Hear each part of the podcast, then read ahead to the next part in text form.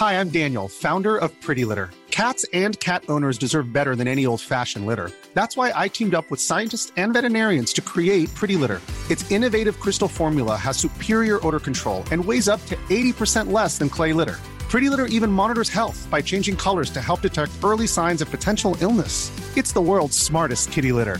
Go to prettylitter.com and use code ACAST for 20% off your first order and a free cat toy. Terms and conditions apply. See site for details.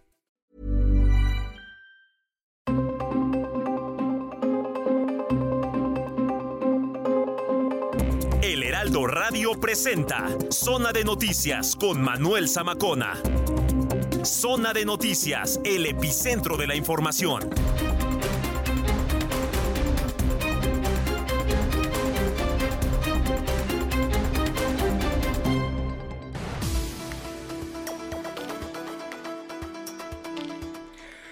Son las 2 de la tarde con un minuto en el tiempo del centro de la República Mexicana. Señoras y señores, qué gusto que nos estén acompañando ya en esta tarde de sábado. Hoy es 2 de julio del año 2022. Bienvenidas, bienvenidos a este espacio informativo que es Zona de Noticias, la mejor revista del fin de semana aquí solamente por el Heraldo Radio. La frecuencia que usted sintoniza es el 98.5 de FM aquí en el Valle de México y como siempre a lo largo y ancho de la República Mexicana, de norte a sur y de sur a norte hasta donde tenemos alcance a través de las diferentes frecuencias locales de Heraldo Radio. También, por supuesto, saludamos, como siempre lo hacemos, a nuestros paisanos allá en Estados Unidos, nuestros hermanos en Houston, en Beaumont, en Chicago, en Atlanta, en Corpus Christi, en Florida también.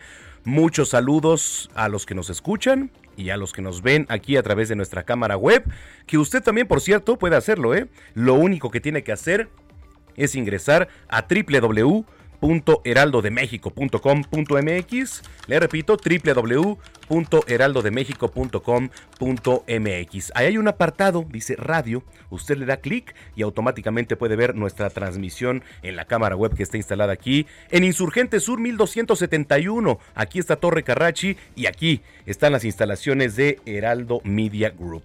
Bueno, pues eh, saludando ya prácticamente al mes de julio y Estamos a mitad de año, aunque a veces no lo creamos, estamos a mitad de año, se va volando, se va pasando rapidísimo el tiempo y nosotros con el gusto de saludarle y además, como siempre le decimos, ponerse en contacto con nosotros a través de nuestras redes sociales, arroba Samacona al aire. Le repito, arroba Samacona al aire. Ahí usted nos puede mandar comentarios, opiniones, sugerencias, lo que usted guste y mande. Es más, también le vamos a dar regalos, ¿por qué no? Eh, usted sabe que la mejor lucha libre del mundo es la del Consejo Mundial de Lucha Libre. ¿Cuándo los damos, Gina? ¿Hoy o mañana? ¿Cuándo daremos los boletos? ¿Hoy? ¿Mañana? Bueno, esté pendiente entonces. Hoy o mañana estaremos dando boletos para que usted vaya a los martes espectaculares ahí en la Arena México. Se pone de lujo la lucha libre. Oiga, eh, bueno, ahorita vamos a ir con el resumen de noticias y después le voy a platicar porque hoy 2 de julio se celebra el Día Mundial de los OVNIs el Día Mundial de los OVNIs y también conocido como World UFO Day. Entonces, ¿tendrá razón Jaime Maussan? ¿Tendrá razón? ¿Cómo se llama la, señora que habla en, idioma este, alienígena? ¿Tú sabes cómo, se llama? Carla, la señora esta que habla en, en alienígena. Me amo, te amo. ¿Quién sabe cómo, cómo se llama? Pero ahorita lo investigamos, ¿no? El chiste es que estamos haciendo contacto con el tercer mundo. ¿Existe el tercer mundo? ¿Cómo? No, Vilchis, no, no, no, esa está en, entre semana. digo, también no sé qué idioma hable, pero, pero sí, está entre semana. Maffer Walker. Ah, Maffer Walker, sí, sí, sí. Imagínate qué tanta importancia le damos a la señorita Walker, que habla con los ovnis. Entonces, bueno, bueno, en una de esas, imagínate, ¿no? Como en las películas, nadie le cree la mera hora, tómala, ¿no? Pero bueno, oiga, muchas gracias por estar con nosotros. Les saluda Manuel Zamacona cuando son las 2 de la tarde ya con 4 minutos. Vamos con lo más importante generado hasta el momento. Le platico que el presidente Andrés Manuel López Obrador inauguró ayer la primera etapa de la refinería Olmeca allá en Dos Bocas, Paraíso, en Tabasco, después de tres años de construcción. A la par, también de un informe trimestral de su gobierno en el que celebra el aniversario de los cuatro años de su triunfo electoral.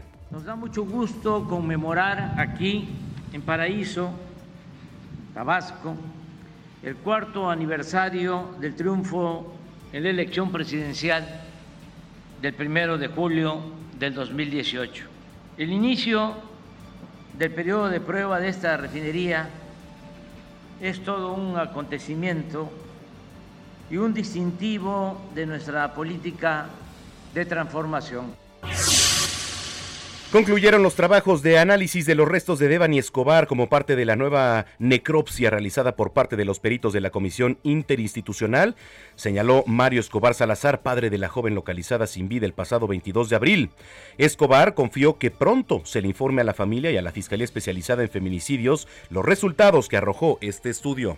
Se revelaron nuevos videos en donde se observa el momento en que los escoltas de Jesús N habrían ingresado la pistola con la que presuntamente este abogado disparó a Irma Lidia en el restaurante Suntory aquí en la colonia del Valle, en la capital. Los guardaespaldas habrían llevado el arma por órdenes de su jefe, principal sospechoso del asesinato de quien fuera su esposa. Elementos de la Secretaría de Seguridad Ciudadana de la Ciudad de México trasladaron a Lelin Canchola, Lenin Canchola Martínez, presunto líder del grupo delictivo Los Malcriados 3AD. Imagínese usted, Los Malcriados 3AD.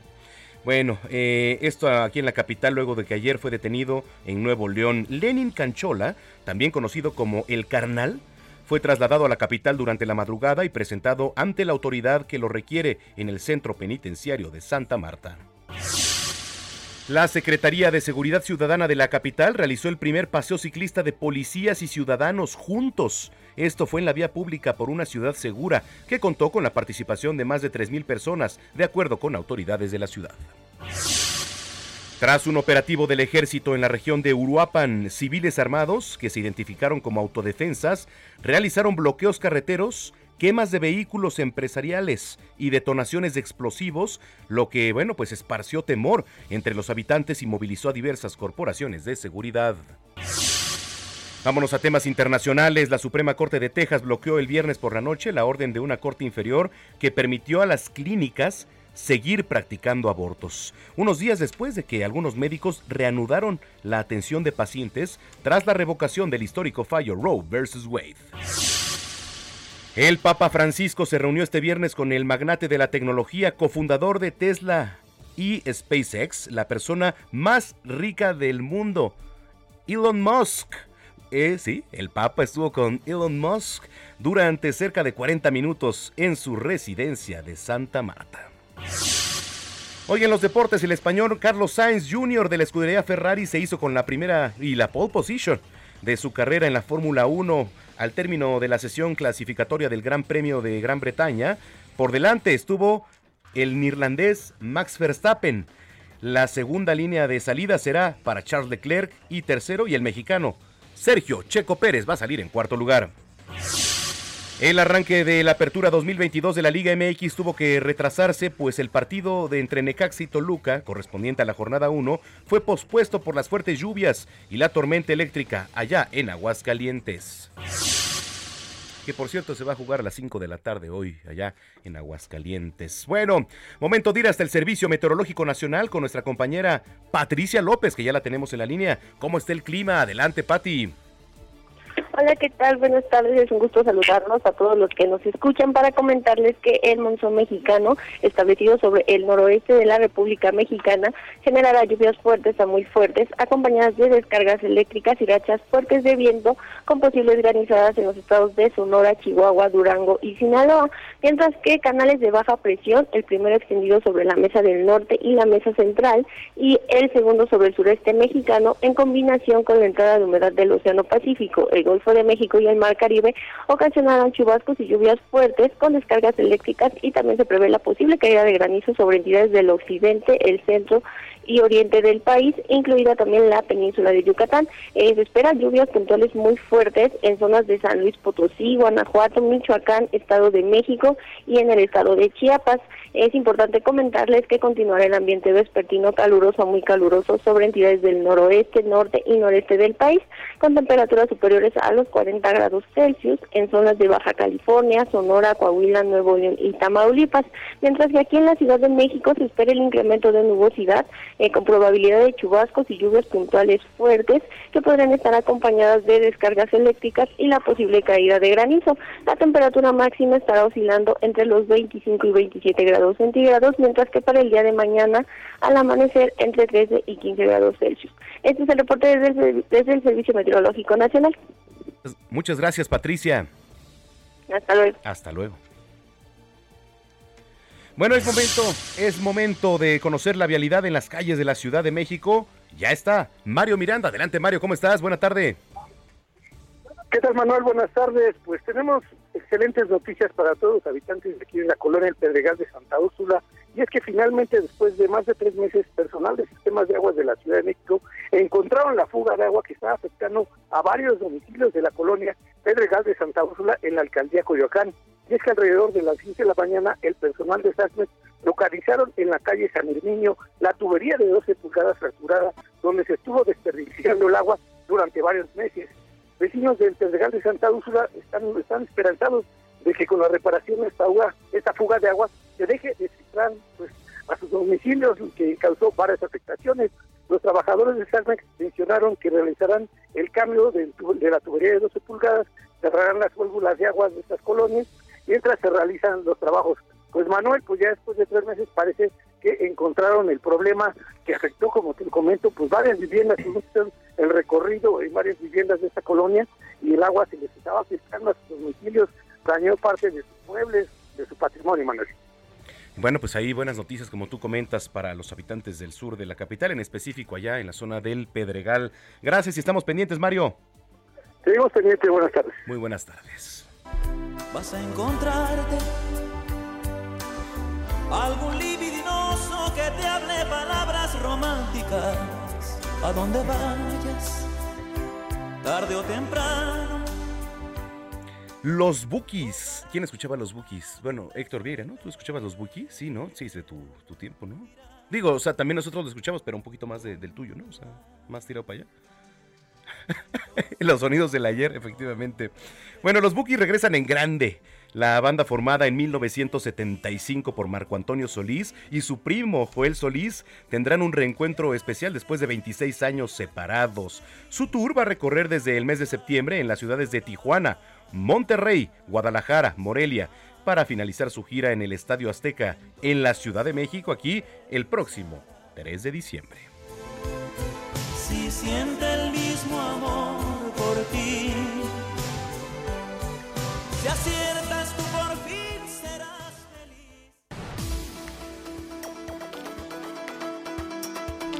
Bueno, pues ya son las 2 de la tarde con 13 minutos, las 2 con 3 en el tiempo del centro del país.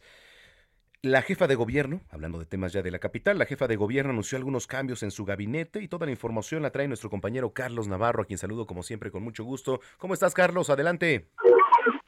Buenas tardes, Manuel. Te saludo con gusto día y te comento que la jefa de gobierno, Claudia me hizo ajustes en su gabinete a través de un comunicado de prensa.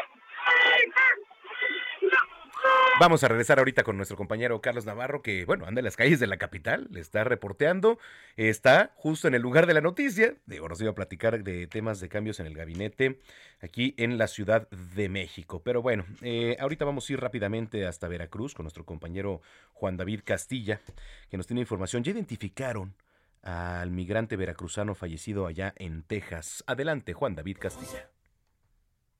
Manuel, te saludo con mucho gusto desde el estado de Veracruz. Efectivamente, autoridades de este estado identificaron a un joven que murió en el tráiler abandonado en San Antonio, Texas, Estados Unidos, el pasado lunes 27 de junio, donde se ha reportado el fallecimiento de 53 migrantes.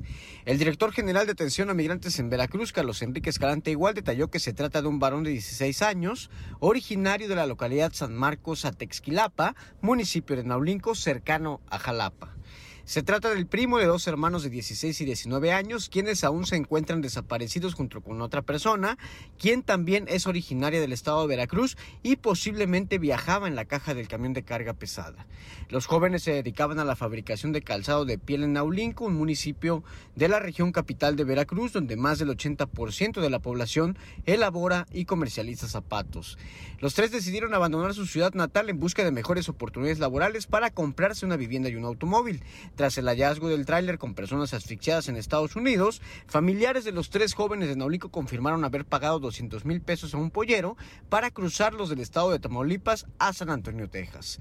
El director general de atención a migrantes en Veracruz aseguró que se iniciará el proceso de repatriación del cuerpo del joven fallecido, situación que podría demorar una semana.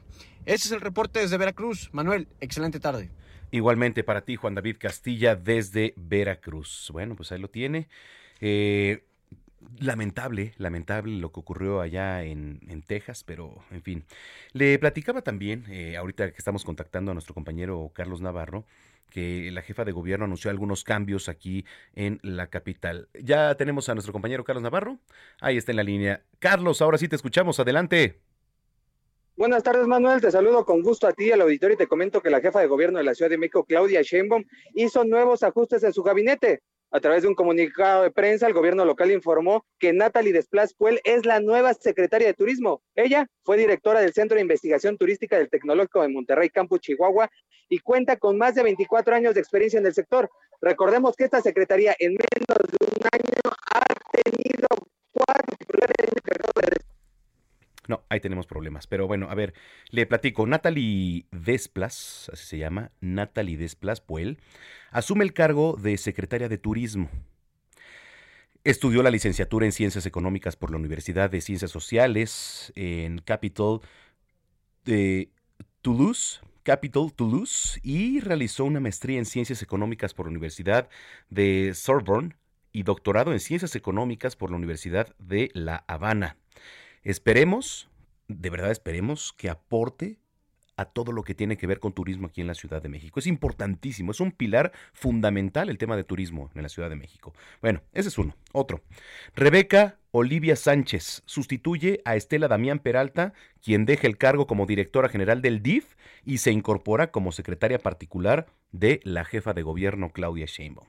En tanto, Carlos Ulloa personaje importante ahí en el gabinete, Carlos Ulloa, se incorpora como secretario de Desarrollo Urbano y Vivienda. En la Secretaría de Inclusión y Bienestar Social asume como encargado de despacho Rigoberto Salgado, quien se desempeñaba como coordinador general de participación ciudadana en esta dependencia. Vaya que en sí su momento Rigoberto Salgado fue señalado por varias cosas, sobre todo en la alcaldía de Tláhuac. No sé si lo recuerdan. En Metrobús, Roberto Samuel Capuano deja el cargo como director general y en sustitución es nombrada Rosario Castro Escorcia. La nueva directora general del Metrobús se desempeñó recientemente como directora general de coordinación de organismos públicos y proyectos estratégicos en la Secretaría de Movilidad. Anteriormente, fue subgerente de evaluación y control financiero del sistema de transporte colectivo Metro. Cuenta con licenciatura en economía por la Universidad Nacional Autónoma de México y es maestra en economía por el Colegio de México. ¿Por qué le platico todo esto? Bueno, porque tenemos que saber quiénes son nuestros funcionarios, quiénes van a estar a cargo de organismos, de dependencias, de secretarías importantes aquí en la capital. Y bueno, finalmente se anuncia la creación de lo que es ahora la Coordinación General de Relaciones Interinstitucionales, que va a estar a cargo de Amador Rodríguez Lozano que es licenciado en Derecho por la Universidad Nacional Autónoma de México y ha sido profesor titular de la Cátedra de Derecho Constitucional de la Facultad de Derecho de la UNAM. Bueno, pues esos son los cambios ahí en el gabinete de Claudia Sheinbaum. Vámonos hasta Colima. Eh, internos de los cerezos allá en Colima reanudan la elaboración de cubreboca ante el incremento ahora, por supuesto, de COVID-19. Marta de la Torre en Colima. Adelante, Marta. ¿Qué tal, Manuel? Buenas tardes. Me da mucho gusto saludarte. Efectivamente, como bien lo mencionas, pues se tiene la meta de elaborar un millón de cubrebocas 180 mil batas para cirujano, 10 mil batas para pacientes, 5 mil overoles y 3 mil eh, escafaladrias de protección, así como eh, 20 mil botas. Esto por parte de los internos de los dos cerezos de Colima, tanto el de la capital como el de Manzanillo. Y es que para ello pues fue firmado eh, por parte del gobierno del estado un convenio con una empresa maquiladora que bueno pues estará eh, dándoles el material y la capacitación a estos eh, internos y bueno pues sobre todo se estará aprovechando la mano de obra de, ellos que bueno pues ya están capacitados y que también este trabajo les sirve a ellos de remuneración. Lo que se pretende es que bueno pues ante el incremento del 84.6 96% de los casos de COVID en Colima, pues se cuente con suficiente material sanitario para hacer frente a esta quinta ola de la pandemia y por esta razón es que pues se dio a conocer que ya se está reanudando esta actividad de los cubrebocas que se había pues eh, puesto en pausa después de que habían disminuido los casos. Y Manuel, también te informo que aquí en Colima desde pues las primeras horas del día los policías estatales, así como elementos de custodio, se fueron a paro de labores y es que ellos reclaman una gran cantidad de problemas con eh, la cuestión de pago y también con la cuestión de eh, eh, algunas prestaciones a ellos eh, protestaron porque solamente se les incrementó el 3% de eh, a su sueldo. Ellos eh, solicitan más incremento porque solamente esto representa 80 pesos a la quincena y también pues destacan que no están en la modalidad 10 del IMSS, que bueno, es la que les da toda la protección, la atención médica, todo lo que ellos necesitan, sobre todo por el riesgo que corren en esta en, en esta actividad. También los custodios pues señalaron tener los mismos problemas, destacaron que por ejemplo pues tampoco tienen préstamo desde pensiones porque le están eh, demorando eh, lo que son las aportaciones y bueno, tienen una gran cantidad de problemas. Ellos indican que son pocos los elementos de la policía estatal que bueno, pues para hacer frente a toda esta problemática de inseguridad ha llegado una gran cantidad de marinos, pero ellos indican, si se apuesta a los marinos, terminando la administración, se van a ir los marinos y van a quedar pocos elementos cuando se debería de apostar por también reforzar esta institución y que sigan llegando los marinos, pero se necesita reforzar la seguridad. Destacar, Manuel, que de los 11 eh, policías que han sido asesinados aquí en Colima, cuatro corresponden a esa corporación de la Policía Estatal, porque lo que bueno, ellos levantaron la voz para que sean atendidas sus demandas y sobre todo, pues también escuchados en este eh, problemática que tiene frente a la inseguridad que se está viviendo aquí en el Estado. Es la información, Manuel. Bueno, pues ahí está. Muchísimas gracias, Marta, por el informe. Gracias, buenas tardes. Buenas tardes, Marta de la Torre, allá en Colima. Año con año, el Instituto Mexicano del Seguro Social presenta el informe al Ejecutivo Federal y al Congreso de la Unión sobre la situación financiera y los riesgos del instituto, esto con el fin de cumplir pues lo establecido por la ley y que esta información conduzca a definir posibles estrategias que permitan fortalecer su solidez, eficiencia y vocación de servicio, esto en beneficio de la población derechohabiente. Entre los riesgos más relevantes identificados, ahí le va la transición demográfica y epidemiológica que implica que el instituto atienda padecimientos cada vez más complejos y costosos de orden crónico degenerativo.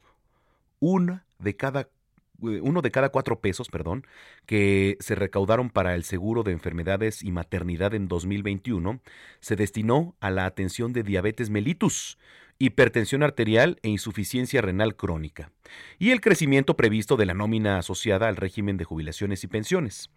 Este ejercicio de transparencia y rendición de cuentas que mandata la ley, pues ahora permite conocer la situación financiera del IMSS y los importes, los retos que enfrenta, los cuales exigen contar con ahora sin duda alguna análisis profundos. Bueno, esto es lo que le digo. Oiga, regresando de la pausa, le voy a platicar qué ocurre allá en Guerrero, porque también la situación con la policía, con denuncias que se han hecho por parte de ciudadanos hacia los militares, está que se enciende la situación allá. Esa es una. Y la otra, el Día Mundial de los OVNIs. ¿Cómo se llama la, la señora esta? no, Vilchis, no. Esa es la de los miércoles. ¿Cómo? Maffer Walker. Bueno, ahí está. Le voy a platicar regresando de la pausa. En fin, este, nos vamos con lo que sigue. A ver, adelante. Julio, Julio. Llega siempre a la moda. Aprovecha el 2x1 en todos los trajes de baño, shorts y bermudas. Sí, 2x1 en todos los trajes de baño, shorts y bermudas. Con Julio, lo regalado te llega. Solo en Soriana. A julio 4. Aplican restricciones. Válido en Hiper y Super.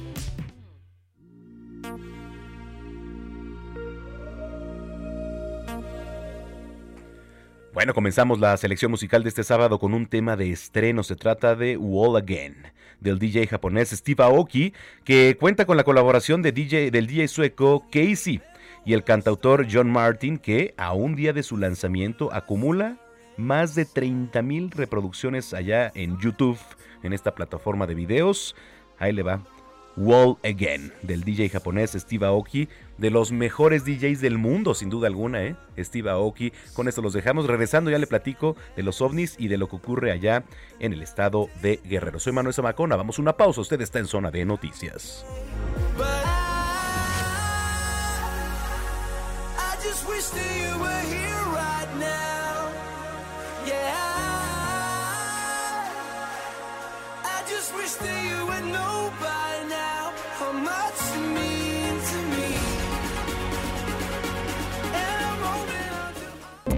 Vamos a una pausa y regresamos con Manuel Zamacona a Zona de Noticias.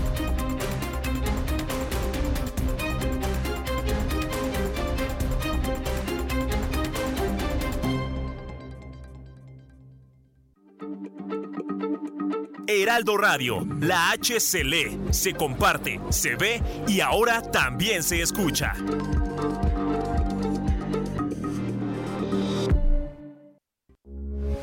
Heraldo Radio, con la H que sí suena y ahora también se escucha. Ya estamos de regreso en Zona de Noticias con Manuel Zamacona por el Heraldo Radio.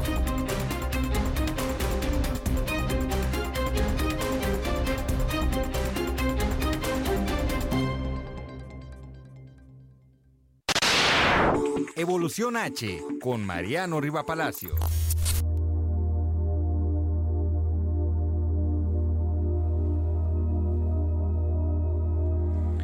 Ya son las 2 de la tarde con 31 minutos, las 2 con 31 en el tiempo del centro del país. Gracias por continuar con nosotros aquí a través de la señal de Heraldo Radio. Usted sintoniza Zona de Noticias en el 98.5 de FM aquí en el Valle de México. Por cierto, gracias a los que nos están escribiendo en las redes sociales. Muchas, muchas gracias y síganlo haciendo. Arroba Samacona al aire. Ya está aquí en cabina mi querido Mariano Rivapalacio con Evolución H. ¿Cómo estás, Mariano? Querido Manuel Zamacona, ¿cómo estás, amigos del Heraldo Radio de Zona de Noticias? Bien Bien, bien Manuel, muchísimas gracias, muy buenas tardes a todos. Fíjate Manuel que esta tarde vamos a hablar de las llamadas olas de calor. ¿Qué es una ola de calor? Se trata de un evento fenómeno climático sostenido de temperatura extremadamente alta para una región específica. Prácticamente en esta temporada de calor, todavía estamos en temporada de calor, a pesar de que ya se acercan las lluvias afortunadamente, y en determinados puntos del, del país, incluso la Ciudad de México, padecemos por zonas las llamadas olas de calor. Pasa mucho, por ejemplo, que vienes del sur de la capital del país, sientes un poquito más fresco, te acercas a la zona centro donde hay más cemento, hay más construcción, menos árboles y entonces empiezas a sentir más la temperatura. Eso ese fenómeno se llama olas de calor. Y tengo un dato muy interesante que en combinación con la contaminación ambiental del aire resulta dañina para la salud y en situaciones prolongadas. Hay personas, incluso Manuel, que pueden llegar a perder la vida con esta combinación de la ola de calor con la contaminación ambiental. Y ahí te va, fíjate, les platico. Investigadores de la Universidad del Sur de California revelan información que está ayudando a conocer los riesgos para los seres humanos, incluso los animales, el vivir en una zona donde se presentan constantemente las olas de calor y además hay contaminación ambiental. El estudio encontró que en comparación con los días sin condiciones extremas, los días de calor extremo aumenta en un 6% el riesgo de muerte. En los días de contaminación atmosférica extrema, las muertes eran un 5% más probables, pero en días con calor extremo, más contaminación del aire, las muertes, las muertes serán un 21% más probables. Un efecto sinérgico que casi duplica el impacto de las exposiciones individuales combinadas. Recordemos, Manuel, que aquí en la Ciudad de México, tú lo mencionaste, aquí se mencionó en el Heraldo Radio, hace semanas tuvimos contingencia ambiental y hacía mucho calor. Esto tiene que ser un foco de advertencia tanto para las autoridades y para quienes vivimos aquí en la capital, por ejemplo, ¿no? Es bien interesante, bien pensamos bueno, hace mucha contaminación, te metes a tu casa o dejas de hacer ejercicio. Hay gente que incluso en la contaminación, cuando se, se advertía de una contingencia ambiental, yo en la calle seguía viendo a personas haciendo ejercicio, jugando basquetbol, en algunos lugares abiertos, corriendo. Esto puede ser a la larga a mediano y largo plazo, pues este perjudicial para la salud de esas personas. ¿No? Es muy importante que atengamos este tipo de recomendaciones porque ya con esta evidencia científica de estos investigadores está aumentando la probabilidad de que una persona pueda llegar a perder la vida con estas olas de calor y más si en la ciudad o en la región hay contaminación ambiental. A veces minorizamos la situación que tiene que ver con la ola de calor, ¿no? Porque no es lo mismo a lo mejor, o no sé si tenga que ver el golpe de calor el golpe de calor es el efecto. calor, es el la ola de calor te puede generar un golpe de calor. Eso sí, ¿no? Que empiezas a, sudar frío, te empiezas a marear. Aparte, si no comiste, no desayunaste bien, pues entonces te mareas y puedes llegar a tener un desmayo. Las descompensaciones. En la descompensación. Ese es el golpe de calor, calor, pero que sí puede ser generado por la ola de calor. Ya existían, Manuel, estudios que han examinado cómo el calor extremo y la contaminación del aire afectan por separado el riesgo de mortalidad y cómo cada uno varía con el otro. Este estudio que te estoy presentando en exclusiva, este estudio reciente del que estamos hablando y que ya fue publicado en una importante revista científica mundial, es el primero en utilizar un nuevo enfoque para comprender qué sucede cuando coinciden el calor extremo y la contaminación del aire. Los hallazgos podrían ayudar a las personas, comunidades y los sistemas de atención médica manuel a prepararse para el clima extremo y minimizar los daños potenciales, porque según la investigadora Erika García, que es profesora y la titular de este estudio, se espera que para finales de siglo los incendios forestales aumenten hasta en un 50%. Por lo tanto, implica que se presente calor extremo donde haya incendios forestales y contaminación derivada del humo de estos incendios forestales. Entonces, imagínate, la combinación pues puede ser mortal. Ahora, rapidísimo, ya Sí, para no, culminar. no, no. Aunque los investigadores no estudiaron causas específicas de cómo las personas pueden morir al mezclarse una ola de calor con la contaminación, estas condiciones generalmente incluyen casos de insuficiencia cardíaca y neumonías. O sea, el exceso de la contaminación, tú lo sabes, puede presentar neumonía en las personas, que termina desgraciadamente quitándole la vida a mucha gente, la neumonía.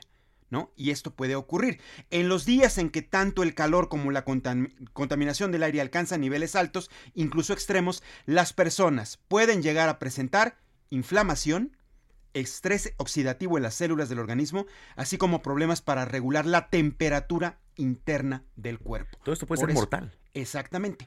Entonces, mezcla ola de calor que la seguimos padeciendo en el Sí. país, mezcla de ola de calor con, eh, con contaminación ambiental puede generar estrés oxidativo, inflamación de órganos y problemas para regular la temperatura interna del cuerpo. Y si no se atiende a tiempo, pues desgraciadamente se puede llegar a una situación o un desenlace fatal. Y a veces no sabemos lo que tenemos, ¿no? De repente, con todo lo que nos dijiste y esta, bueno, investigación aquí, decimos, eh, bueno, a ver, de repente vamos al doctor, que tengo doctor? Pero todos estos este, factores que nos Sí. acabas de platicar son los que nos Sí, afectan. Sí, a lo mejor no puede, sabemos. puede- e incluso hay personas que dicen, tengo, tengo una alergia, ¿no? Hay personas Exacto. que tienen alergias específicas, alergias a determinados, eh, por ejemplo, árboles, al polvo, a determinados, eh, por ejemplo, animales, ¿no? Sí. Que el contacto, y entonces empiezan, empiezan a manifestar síntomas, por ejemplo, de algún padecimiento respiratorio, y si a esto todavía le aumentas, por ejemplo, la ola de calor y le aumentas que vives en una ciudad como la capital del país, Sí. cuando a veces se presentan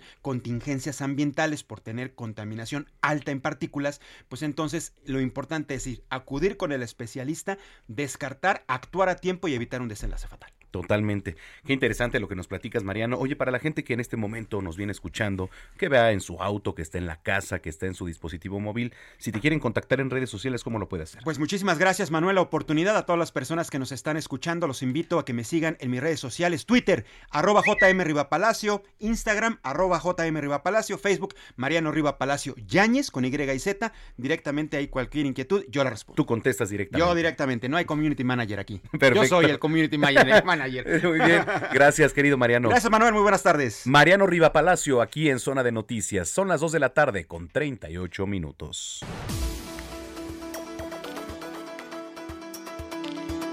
Bueno, a ver, eh, no sé si en la semana usted escuchó una nota.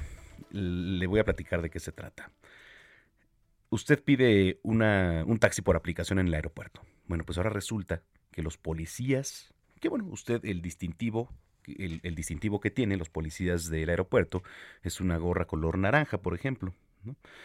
Pero de repente ya escuchamos que se tardan las maletas en llegar ahí en la banda, que no hay gasolina para los aviones, etcétera. ¿A qué se debe? la actual saturación del Aeropuerto Internacional de la Ciudad de México y además por qué hay retrasos en todo esto, por qué, por qué. Yo soy muy mal pensado y ahorita le voy a decir por qué. Pero bueno, en la línea telefónica tenemos a Fernando Gómez Suárez, analista en aeropuertos y aviación, a quien le doy la más cordial bienvenida. Fernando, ¿cómo estás? Qué gusto saludarte. Buena tarde. Bien, encantado de saludarte, Manuel, con mucho gusto. Muy buenas tardes a todo tu amable auditorio también. Gracias. Oye, poníamos en contexto lo, lo que decía, ¿no? Eh, de repente ya hubo problemas otra vez con, con, el tema de los taxis por aplicación, pero bueno, yéndonos un poquito más para atrás, problemas en las bandas con el equipaje, que no hay gasolina o que tarda la gasolina en llegar para los aviones. Eh, desde tu perspectiva, ¿qué crees que esté ocurriendo ahí en el Aeropuerto Internacional aquí en la Ciudad de México? Mira, son varios factores los que intervienen en la demora, en las incomodidades que se han generado desde hace mucho tiempo, pero más se han agravado en los últimos meses, semanas. Dos factores fundamentales, algunos atribuibles al aeropuerto, a la administración del aeropuerto mismo o de los aeropuertos en cuestión, y también, por otro lado, que también puede ser responsabilidad de las aerolíneas. Hay retrasos eh, atribuibles a cada uno de estos y deben ser sancionados. Déjame decirte, Manuel, que la gente debe saber que puede acudir a las autoridades de la Profeco, por ejemplo, e interponer una denuncia por, precisamente por las demoras, los retrasos, eh, las incomodidades que están pasando para sancionar. Hay un comité que dictamina de quién es la responsabilidad, si del aeropuerto, de la aerolínea o son causas atribuibles a, por ejemplo, causas de fuerza mayor, eh, efectos de la naturaleza, eh, etcétera, para que se sancione y no vuelva a suceder, porque ya son muchas las incomodidades y los pérdidas de tiempo. ¿Qué pasa con las maletas? Las maletas, eh, los servicios han sido insuficientes, las bandas que transportan lo que vemos eh, donde recogemos las maletas, pero previamente hay una serie de bandas transportadoras mecánicas y otros carritos que van del avión a esas bandas. Pues mira, Ah, no hay suficiente personal para atender esos carritos. Dos, hay, hay aerolíneas que están operando, por ejemplo, Aeroméxico está operando en la T1 y en la T2, es decir, la vieja y la nueva terminal, y a veces te bajan en una terminal, pero eh, eh, el avión aparca cerca de una, pero te llevan las maletas a la otra terminal. En lo que se transfieren pasajeros o maletas, ahí viene una pérdida de tiempo. Luego, no hay asignación suficiente de puertas de abordaje o puertas para desembarque de maletas. Eso también conlleva retrasos. Eh, en la carga de combustible, bien señalas, hay aeropuertos donde no hay eh, contenedores o depósitos eh, suficientes, tienen que estarle suministrando a través de pipas y en el caso de algunos aeropuertos pues no es suficiente, se acaba y tienen que esperar a que haya suministro a través de pipas. También no hay que ser este, eh, muy inocentes para saber que pues quizás ahí hay algo raro o turbio en el manejo del combustible. Tres, eh, las demoras pues impactan en la productividad, no nada más de los pasajeros, también los aeropuertos dejan de tener operaciones o eh, deja de haber productividad para las aerolíneas, para los aviones mismos y se crea un efecto dominó van retrasando el siguiente vuelo y el siguiente vuelo y así a su vez hasta que vemos los tableros eh, la gente quejándose de que hay vuelos cancelados, hay vuelos demorados, precisamente por este efecto dominó. ¿Qué es lo que está pasando con los administradores? Si es que fuere su responsabilidad, pues a lo mejor hay falta de experiencia. También es, hay, que, hay que observar que eh, la Sedena, o sea, los militares, están asumiendo el control y la supervisión y la seguridad en los aeropuertos. Eh, esto pues es un gran esfuerzo para contener la delincuencia organizada, pero también conlleva a un ajuste en el que va a tomar tiempo que los soldados aprendan a desarrollar estos procedimientos de revisión, puesto que su labor es de seguridad nacional, es de resguardo, no son de procesos administrativos como es, su revisión de pasajeros, arcos, detectores, manejo, que antes estaba a cargo de civiles, como bien sabes. Y pues todo esto ha causado un desajuste y una serie de incomodidades, eh, pero sobre todo este también pérdida de tiempo, ¿no? Y de productividad que pues impacta en el turismo y más ahora que estamos pues tratando de recuperar algo de lo perdido durante esta pandemia. Qué interesante análisis, eh, Fernando. Oye, mira, ¿y por qué decía que a veces es uno mal pensado en, en cierto sentido, no? Porque vemos y, lo ponemos en contexto esto que, que, nos estás analizando, del combustible, de las bandas, etcétera. Eh, yo pensaría que a lo mejor ¿no? Y, y, teniendo ya un antecedente de lo que es ahora el Aeropuerto Internacional Felipe Ángeles, que salen pues pocos vuelos, ¿no? prácticamente al día, decir, oye, pues está pasando esto aquí como para mudarnos para allá. No sé cómo, cómo lo veas tú, si es una estrategia sí. quizá. Sí, podría considerarse así, eh, podría percibirse así.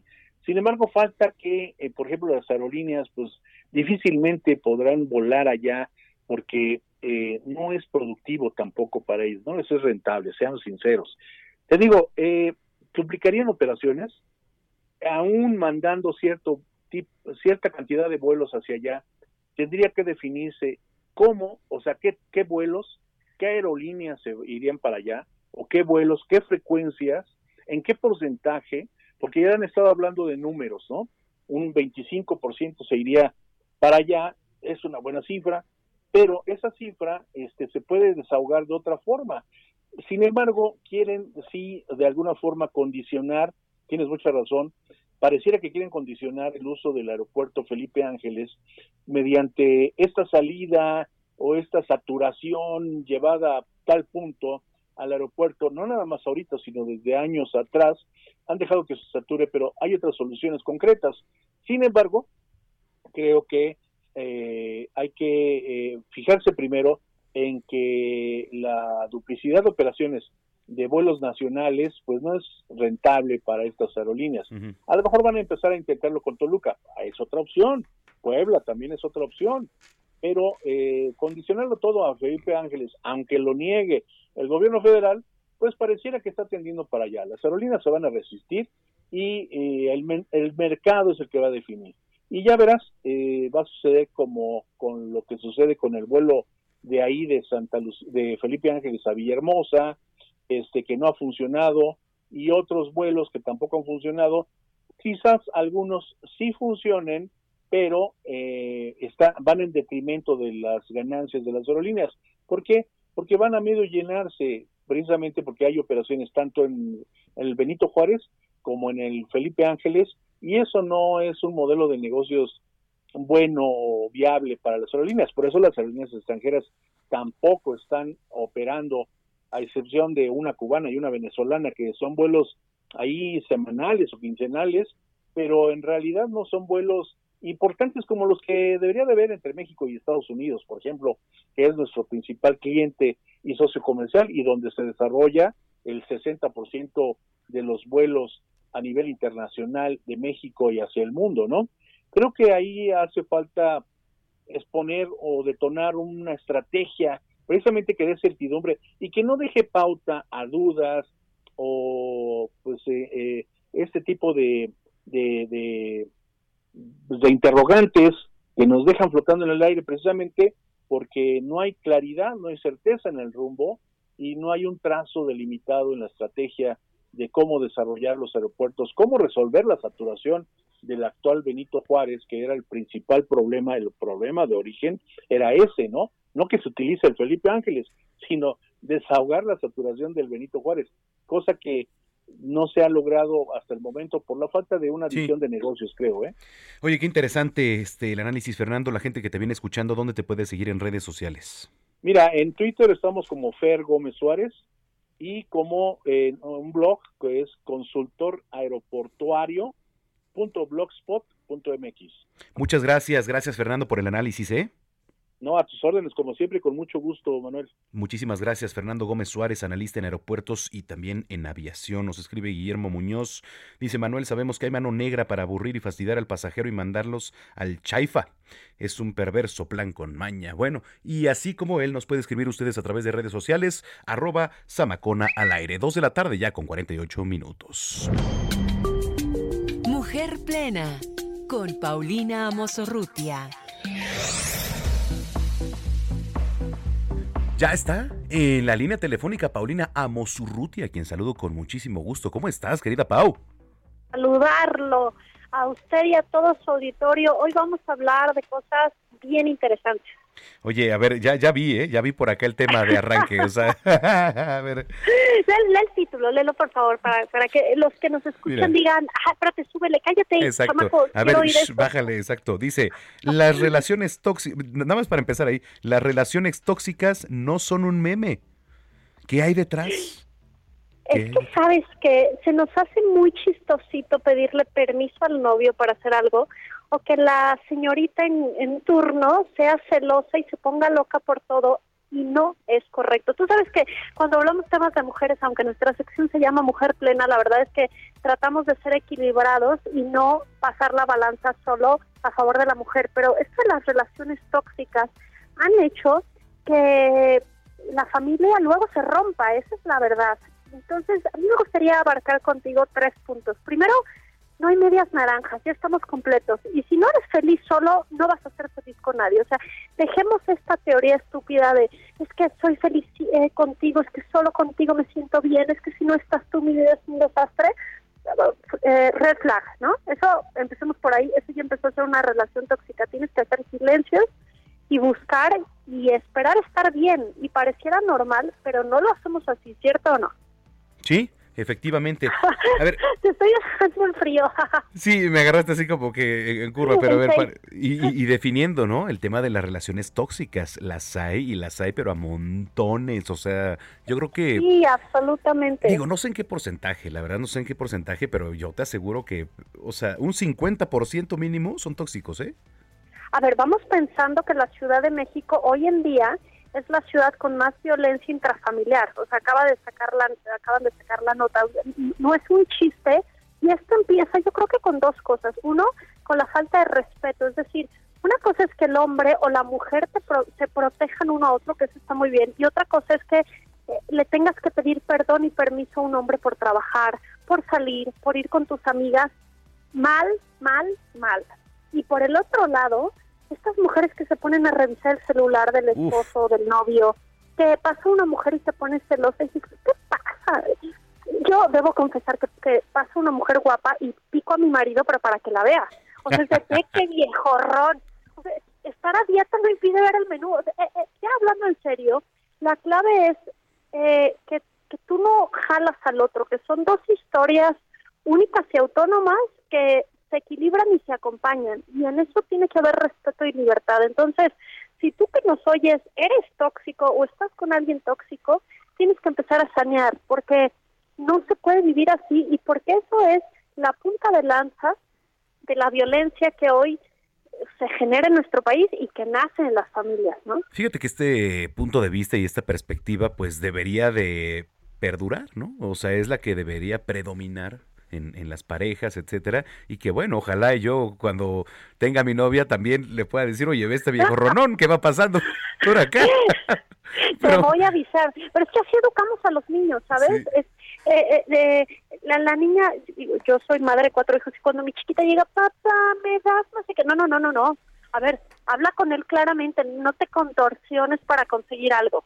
Papá, ¿cómo estás? Oye, por cierto, fíjate que necesito tal y luego escucha, pero nos acostumbramos a estos roles un tanto idiotas, perdón, ahí me pasas mi multa, en donde nos parece muy simpático tener estas relaciones, pero luego entra la ansiedad, la violencia. Entonces, si tú tienes una relación tóxica, primero tienes que ver por ti, ¿no? Tratar de ver qué te hace feliz y qué no, qué, qué huecos tienes en la vida y, y tratar de ser feliz autónomamente y luego compartirlo. Y segundo, respeto, libertad y, y, y entender que el otro tiene libertad de ser y hacer lo que quiera. Yo siempre cuando hablo, y, exclusivamente del tema de mujeres, nunca una mujer, y lo insisto y sé que lo acabo de decir, pero hay que repetirlo, tendría que pedir perdón o permiso por ser la que quiere ser, ¿no? Sí, Entonces, totalmente. pues para pensarlo, para pensarlo y para masticar cómo está viviendo uno sus relaciones, porque no- uno no viene a sufrir. Sí, ¿no? ¿no? Venimos a gozar. Te dejo, te dejo pensando. Me encanta cuando tú me, me rebotas ideas, pero me encanta cuando oigo tu maquinaria pensando y pensando en varias parejas que dices, es que estos No, están así. Entonces, sí, es que- sí, no? claro. Sí, por supuesto. Con nuestros papás, ¿no? Que tú decías, no le digas a tu papá que vamos a ir a comprar por, ¿no? Y, y uno va aprendiendo estos patrones. Entonces, tú que nos vienes oyendo en donde estés, sí haz estos silencios y poquito a poquito trata de cambiar, porque además eso es lo que van a aprender tus hijos de cómo debe de ser una relación y híjoles, eso, eso no es una herencia que les queremos dejar. Bueno, entonces, mi querida Paulina Tóxica Mosurrutia, ¿dónde te podemos seguir en las redes sociales? Pero tóxica. Mi, mi marido hace algo mal y mi, y mi, mi suegra me dice, digo, "Oiga, es que yo no soy su mamá, Ajá. yo nomás lo acompaño en el camino. Entonces, bueno, si quiere ver los memes que voy a poner fabulosos de este tema, porque siempre nos divertimos y más en sábado, en Twitter, Pau Amosurrutia, y en Facebook y Instagram, Paulina Amosurrutia, y en Unión Mujer también, hoy vamos a subir un, temas de ese tipo que, que creo que nos vamos a divertir mucho. Sin duda. Oye, te mando un beso, un abrazo como siempre, ¿eh? Un beso a ti y a todo tu equipazo, que la verdad es que todos son un amor. En el Heraldo todos son lo máximo y felicidades por el aniversario. Gracias, gracias. Un abrazote, Pau. Un abrazo. Paulina Amosurrutia aquí en Zona de Noticias. Bueno, nos vamos a, a la pausa, nos vamos a la pausa, regresando. Ahora sí le voy a platicar del Día de los, de los ovnis por acá. Este, vamos a la pausa, ahorita volvemos.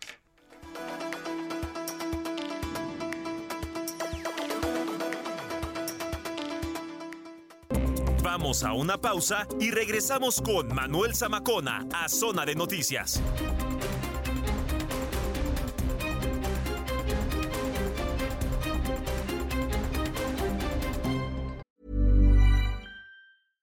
Selling a little or a lot? Shopify helps you do your thing however you cha-ching. Shopify is the global commerce platform that helps you sell at every stage of your business. From the launch your online shop stage to the first real life store stage, all the way to the did we just hit a million orders stage. Shopify is there to help you grow. Shopify helps you turn browsers into buyers with the internet's best converting checkout. 36% better on average compared to other leading commerce platforms because businesses that grow grow with Shopify. Get a $1 per month trial period at shopify.com/work. shopify.com/work. slash work.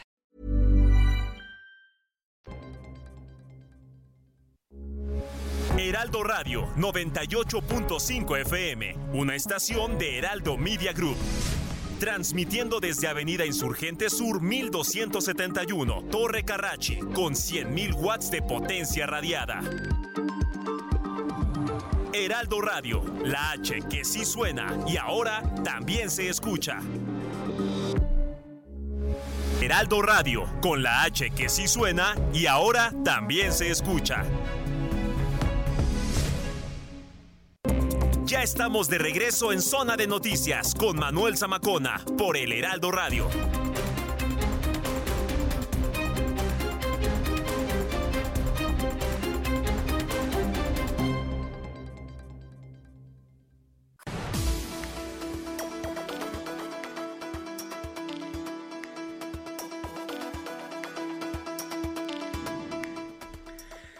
Son las 3 de la tarde con un minuto, las 3 con uno en el tiempo del centro de la República Mexicana. Gracias por continuar con nosotros. Si es que ya estaba en sintonía, si lo acaba de hacer, bienvenidas, bienvenidos a este espacio de noticias aquí a través de la señal de Heraldo Radio. La frecuencia que usted sintonice es el 98.5 de FM aquí en el Valle de México y a través de las diferentes frecuencias locales a lo largo y ancho de la República Mexicana. Bueno, saludos también a los que nos ven y nos escuchan en Now Media Televisión y Now Media Radio. Gracias a Beaumont, en Houston, en Chicago, en Atlanta, en Corpus Christi, en Florida. Este, gracias a través también de las diferentes frecuencias allá en Estados Unidos. Los saludamos con muchísimo gusto. Oiga, yo lo quiero invitar a que se ponga en sintonía con nosotros también a través de redes sociales, arroba Samacona al aire.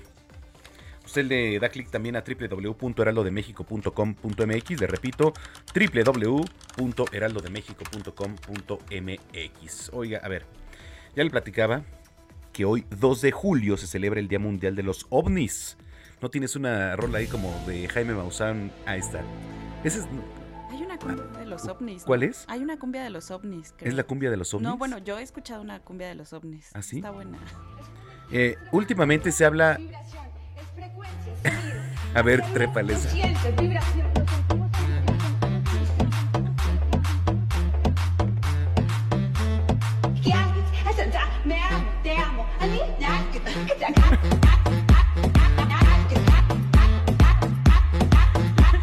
Yo te amo, te amo. Pues las únicas que hablan idioma ovni es este ella. No, ya, no, porque me, me van a pasar la multa. Vi, Vilchis, digo, no, no es cierto, no. A ver. Siento, el corazón, me amo, te amo. Giai. Aconsejo al espectador guardar discreción si tiene hijos menores de edad. Hoy no más. Oye, pero a ver, yo te voy a decir algo. Hace un par de años yo platiqué con Jaime Maussan. Yo trabajé con Jaime Maussan. Ah, tú trabajaste con Jaime Maussan. Sí, trabajé. Ahí empecé, la verdad, con mi carrera periodística. Bueno, pues es, es, una persona y tú lo sabrás Sí, mejor claro. que nadie. Digo, un profesional en lo que hace y además, para ser algo, primero hay que creérnolas. Totalmente. ¿No? Sí. Y él, este, de verdad es un estudioso y es alguien que, o sea, si tú le hablas, dices, oye, estoy viendo un avistamiento aquí, o sea, te lo cree. Justo eh, cuando cuento esta anécdota, fíjate que había una sala especial de... mm, había como cuatro reporteros aproximadamente y telefonistas. Todo el día estaba sonando los teléfonos de gente de, oigan, estoy aquí, no sé, en Mérida, en tal lado. Acabo de ver un este, objeto extraño en el cielo. Y entonces tomaban todo el reporte y cuando eran casos mm, pues más raros de los comunes, iban a investigarlo, ¿no? Pero era el equipo de investigaciones especiales y ahí solo entraban los más pro. Ah, sí, está fíjate. muy ¿eh? padre. Experiencias Sí, ahí con sí, Jaime con Jaime. Bueno, ¿y por qué vamos a todo esto? Hoy 2 de julio se celebra el Día Mundial de los OVNIs, son objeto volador no identificado, también conocido como World UFO Day, promovido por miles de creyentes, seguidores, investigadores particulares de este fenómeno y bueno, eh, su férrea creencia que no estamos solos en el universo. Yo sí creo que no estamos solos. No. No estamos solos. No, no bueno, estamos yo sí solos. creo. Sí, yo también Hay lo gente creo. que dice, ay, ¿cómo crees? Bueno, payasadas como las de esta señora, bueno, yo creo que son payasadas. No, Vilchis, no, este, no, no, no. Esta señora, ¿cómo? ya, ya, ya. ¿Walker? ¿Cómo? Fernanda ¿cómo Eh? Walker. Walker. Ajá. Ah, bueno. Y bueno, que, que existen seres más avanzados en el espacio exterior. Yo sí creo, ¿no? Que por ahí, además de energías, creo que hay algo por ahí. Durante la celebración del Día Mundial de los OVNIs en diversas partes del mundo se llevan a cabo actividades como maratones de películas, esa es una. Que hay buenas. Maratones de películas, series de ciencia ficción, congregaciones públicas para observar el cielo en busca de objetos extraños, recorridos a sitios emblemáticos, entre otros eventos. A ver, y muchos dicen por acá, ¿qué son los ovnis? Bueno, existen otras formas de vida inteligente en el universo. Los ovnis, que son, le repito, objetos voladores no identificados, constituyen un tema polémico y controvertido. ¿Por qué? Porque no hay evidencias científicas ni formales, o sea, en la realidad sobrenatural, solo hay hipótesis y conjeturas. Realmente. Sí, es lo que hay. Yo sí creo, creo que no estamos solos en este mundo. No deberíamos estar solos en este, en este universo. No, no, no. Creo que no estamos solos. No, no estamos solos. Yo creo que se me queda viendo Héctor así de este güey que se fumó Que se hoy, fumó. ¿no? y nadie hace nada. ¿Cómo dice? Los marcianos llegaron ya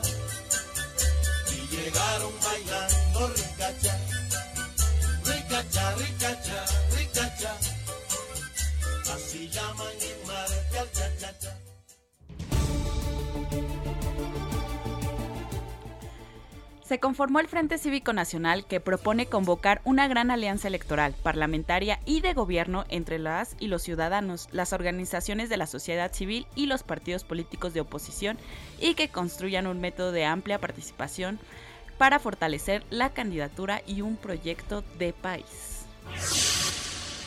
En otras noticias, el director del sistema de transporte colectivo Metro de la Ciudad de México, Guillermo Calderón, en que vamos a platicar en breve con él, informó que el cortocircuito que se generó ayer en un tren de la línea 9 fue ocasionado por un paraguas que cayó a las vías. En su cuenta de Twitter, el funcionario capitalino detalló que el paraguas se enredó en las escobillas de alimentación del tren en la estación Velódromo. En noticias internacionales, en el norte de Alemania se detectó la peste porcina africana en una granja de cría de cerdos del distrito en el estado federado de Baja Sajonia. El primer caso de virus de la peste porcina en Alemania se registró el 10 de septiembre de 2020. We.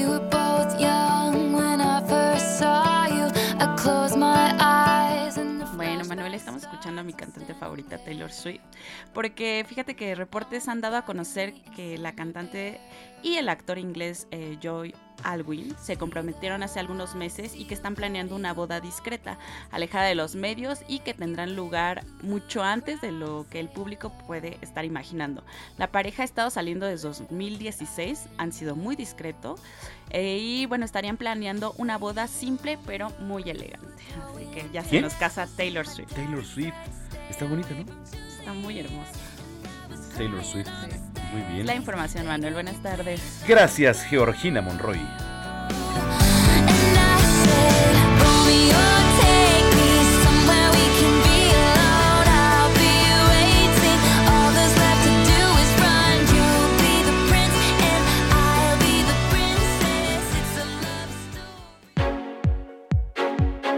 Gastrolab, pasión por la cocina, con Paulina Abascal.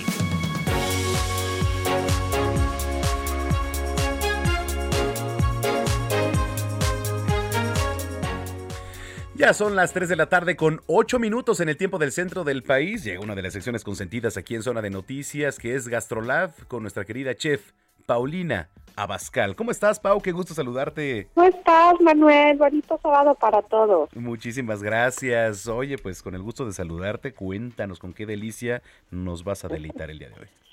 Oye, pues fíjate que me han estado preguntando mucho por las berenjenas, porque ya ves que luego a la gente le salen amargas. Sí.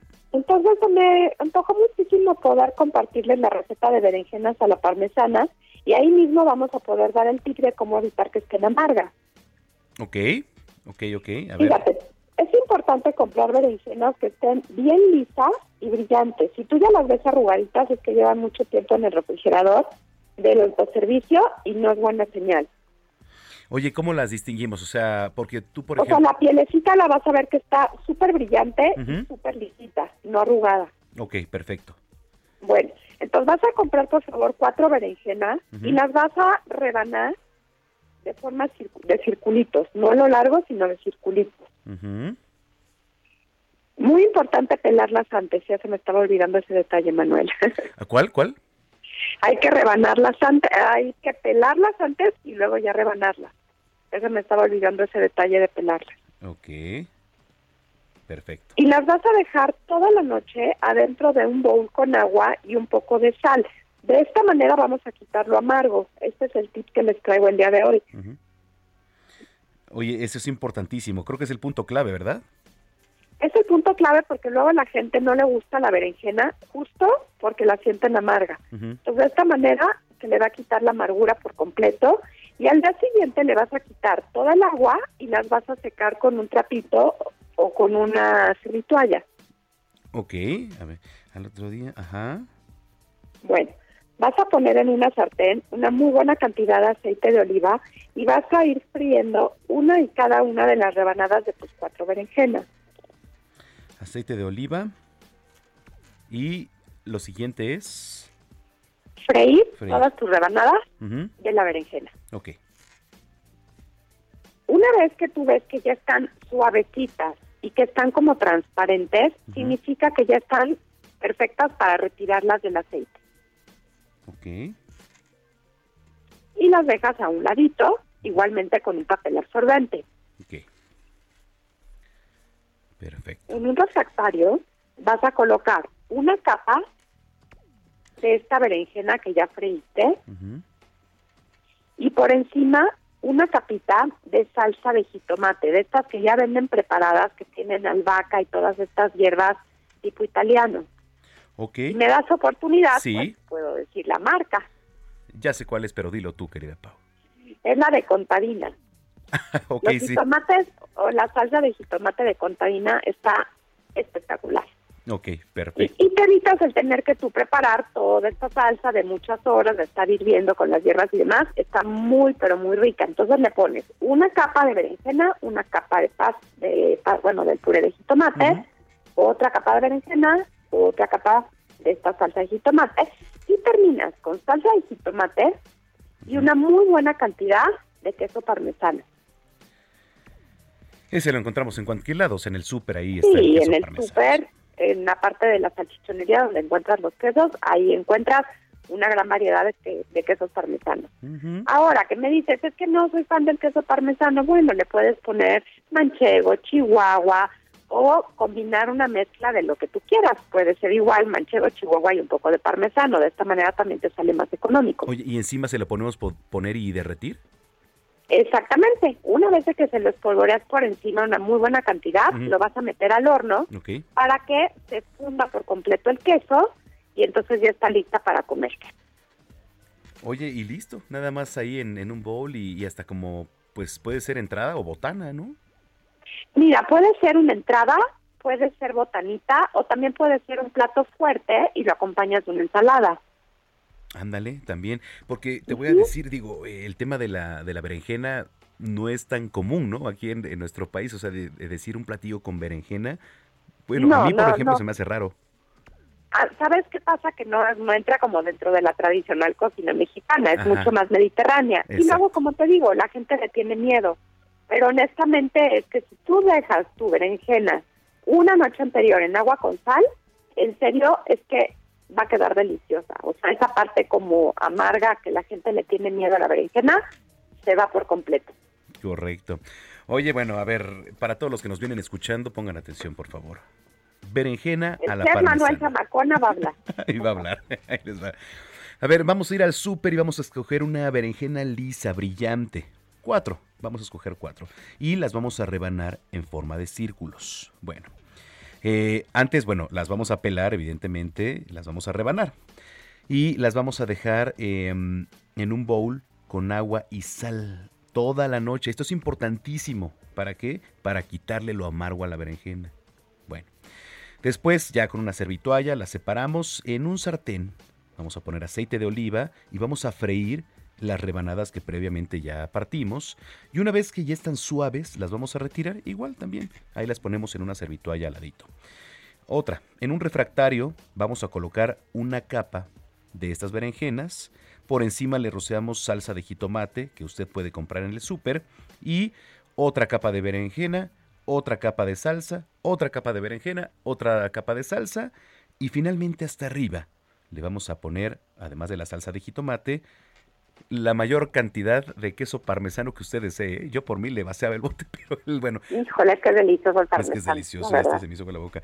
Este, y bueno, o también eh, usted puede poner un queso para hornear, queso chihuahua, queso manchego, a su gusto, lo mete al horno, que se derrita y voilà. ¿Qué tal? Y voilà, híjole, Manuel, te digo que cada día eres mejor chef. Claro, Estás haciendo la competencia, ¿eh? ya pronto. Ahora voy a querer que el próximo sábado tú me pases una receta a mí. A ver, Oye, sí hay que hacerlo, vamos a hacer eso, ¿eh? Te voy a pasar una receta y la, y la compartimos. necesito que vayas con tu abuelita y le digas cuál es la Oye, mejor sí. receta y esa es la que nos vas a compartir la próxima semana. Cerrado, ya eh, eh, Gina y Héctor ya lo tienen apuntado. Lo cerramos para la próxima semana, ¿va? Me parece. Perfecto. Oye, la gente que nos viene escuchando, ¿dónde te, te puede encontrar? Bueno, pues ya saben que estamos lunes, miércoles y viernes en el estilo de Paulina Bascal, en el canal 8 de Televisión Abierta y, y también en ICI y Sky. También me van a poder encontrar en Gasolar, martes y jueves, en los mismos canales. Recuerden, y esto es bien importante, volvérselos a decir, Manuel, que ya estamos en el canal 8 de Televisión Abierta. Importantísimo, Canal 8 de televisión abierta, eh, de los mejores alcances, ¿no? Y siempre Heraldo Media Group evolucionando. Y bueno, pues a ti, como siempre, querida Pau, con, con el gusto de saludarte. Oye, qué buenas entrevistas has aventado, la verdad es que te he visto y está Ay, qué muy padre. bueno, ¿eh? Manuel. Ujú. Sí, estamos súper contentos con el programa. De verdad es que si no lo han visto, los invitamos a que no se lo pierdan de 11 a 12, lunes, miércoles y viernes, por el canal 8 de Heraldo Televisión. Muy bien. Bueno, pues muchas gracias. Un abrazo, Pau. Igualmente, que tengan muy bonito fin de semana todos. Gracias, Paulina Bascal, aquí en Zona de Noticias, cuando son las 3 de la tarde, ya con 17 minutos. Gracias a los que nos escriben en redes sociales. Miren, me ponen por acá, Die Ana, que en una zona haga más calor que en otra, por ejemplo, del sur de la ciudad al norte. No es onda de calor, es isla de calor. Dice, te dejo este artículo sobre el tema, así como las medidas de mitigación por ondas de calor. Eh, Die Ana, muchas gracias. Gracias por tu aportación y por supuesto que vamos a leer el artículo. Saludos a Julieta García Flores. Bueno, linda Julieta García Flores, nombre completo, ¿por qué no? Y este, que le mando un beso un abrazo enorme y también a este un personaje que es el animayo. El animayo va manejando rumbo al estadio y ya este pues se dirigen porque hoy, déjenme decirles que en el oriente de la Ciudad de México se celebra una de, de este, bueno, ¿cómo le puedo decir? De los eventos más importantes que hay en el año que es Tigres Diablos ahí en el estadio Alfredo Harpelú, que de hecho la guerra civil y de aquí nos vamos a ir para allá, por supuesto, a apoyar a los fabulosos Tigres antes capitalinos, hora de Quintana Roo. Saludos, gracias Animayo. Bueno, eh, tenemos ya en la línea telefónica, hay un artículo, hay un artículo de El País que me gustó mucho, firmado por Nayeli Cruz, la línea 1 del metro de la Ciudad de México, estará cerrada durante un año por trabajos de remodelación. ¿No? Eso es el inicio. Pero me da mucho gusto saludar en la línea telefónica al ingeniero Guillermo Calderón, director general del Sistema de Transporte Colectivo Metro, a quien le doy la más cordial bienvenida. Ingeniero, gusto tenerlo aquí en Zona de Noticias. Bienvenido. Muchas gracias, Manuel. Gusto en saludarte y saludar a tu auditorio. Muchas gracias. Bueno, eh, el anuncio que hace la jefa de gobierno hace unos días, eh, en conjunto con, con usted, ingeniero, en la conferencia de prensa, ¿qué viene para la línea 1? ¿Qué viene para el sistema de transporte para los que nos vienen escuchando?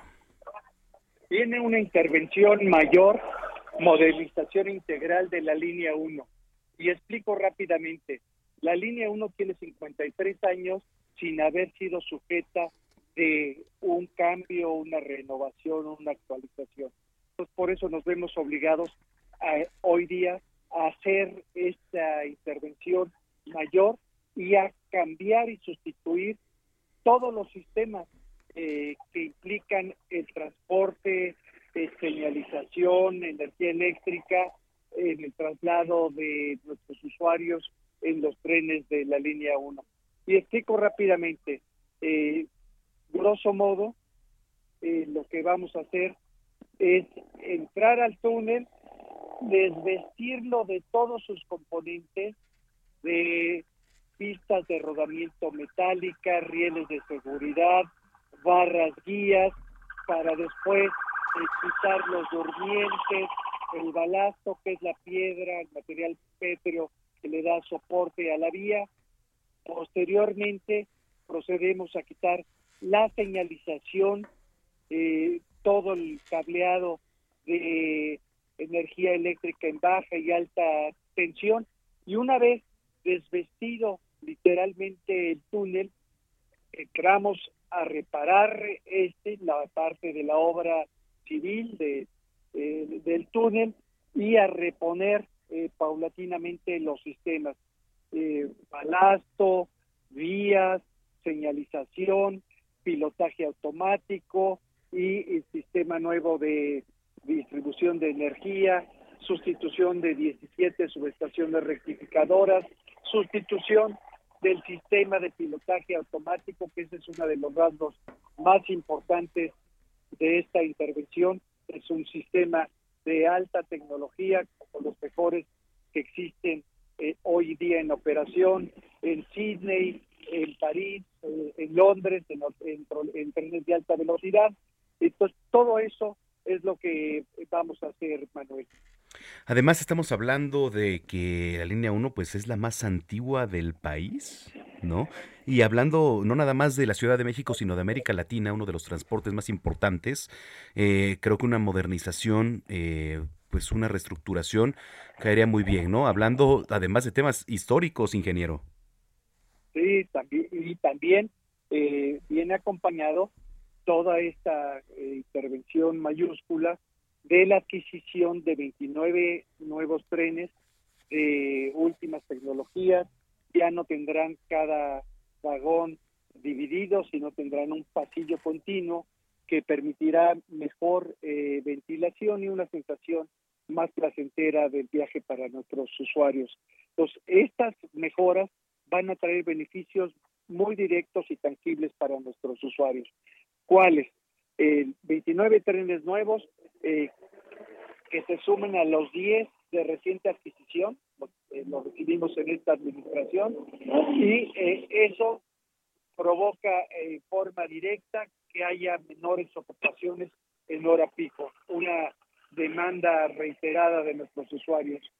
El cambio de las vías, los sistemas de señalización y sobre todo el sistema de control eh, de trenes, eso nos va a permitir garantizarle a nuestros usuarios la frecuencia de paso de un tren por una estación.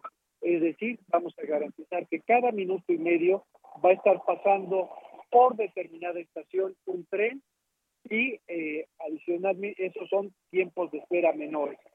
Y por estas mismas circunstancias, eh, los trenes tendrán velocidades intertramo más altas que permitirán que los tiempos de recorrido sean menores.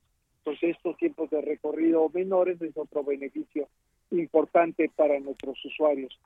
A bordo de trenes habrá monitores que le señalen al usuario no solo la siguiente estación, sino si está en una correspondencia, cuáles son las líneas con las que se puede ligar o, o transbordar y en caso de que haya al- alguna contingencia, algún incidente en el metro o en superficie en el sistema de movilidad, también se lo haremos saber al interior del tren o en nuestros andenes. Entonces son mejoras muy importantes, eh, Manuel. Sin duda, siendo además eh, el medio de transporte más utilizado aquí en, en la gran metrópoli, importante esta remodelación. Ingeniero, bueno, pues este vamos a estar dándole seguimiento. Yo le agradezco mucho que haya platicado con nosotros y si hay oportunidad a ver si pronto nos visita aquí en cabina. Y este, y bueno, pues nuevamente gracias y, e informarle a todo el auditorio de lo que está ocurriendo y de lo que va a haber y esta remodelación de la línea 1. Con mucho gusto, solo si me permites Sí. eh, señalar que el, nue- el 9 de julio, la próxima semana, el próximo sábado, tenemos un, serie, un cierre preoperativo que vamos a dejar sin operar el tramo de Isabela Católica Observatorio. Estará respaldado por autobuses de la RTP. Y esta intervención mayor de la que te hablo toma lugar a partir del lunes 11. Va a estar cerrado por ocho meses de la estación Pantitlán a la estación Salto del Agua. A partir del lunes 11 de julio,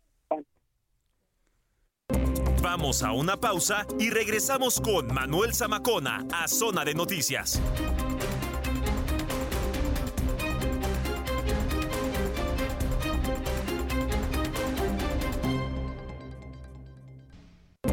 Ya estamos de regreso en Zona de Noticias con Manuel Zamacona por El Heraldo Radio.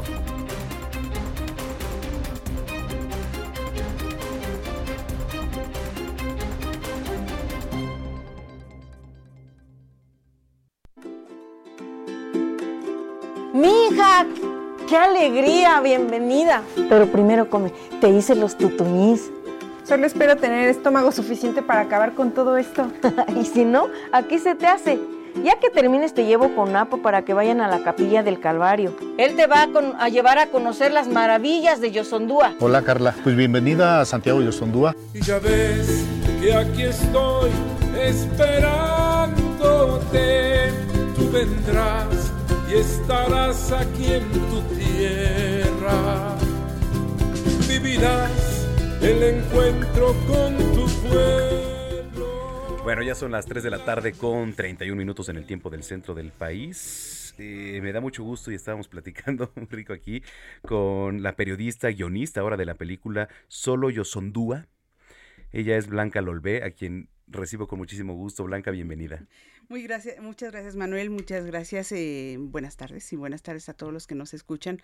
Pues aquí ando, eh, sí, en una nueva etapa y en una, en realidad no es una nueva faceta la de ser guiones, ¿eh? si acaso sí es la primera vez que hago un guion para, para un film, un docufilm, le digo yo. Docufilm. Ajá, pero ya había hecho yo guiones para, para radio, para historias para radio y adaptaciones hace, muchos años.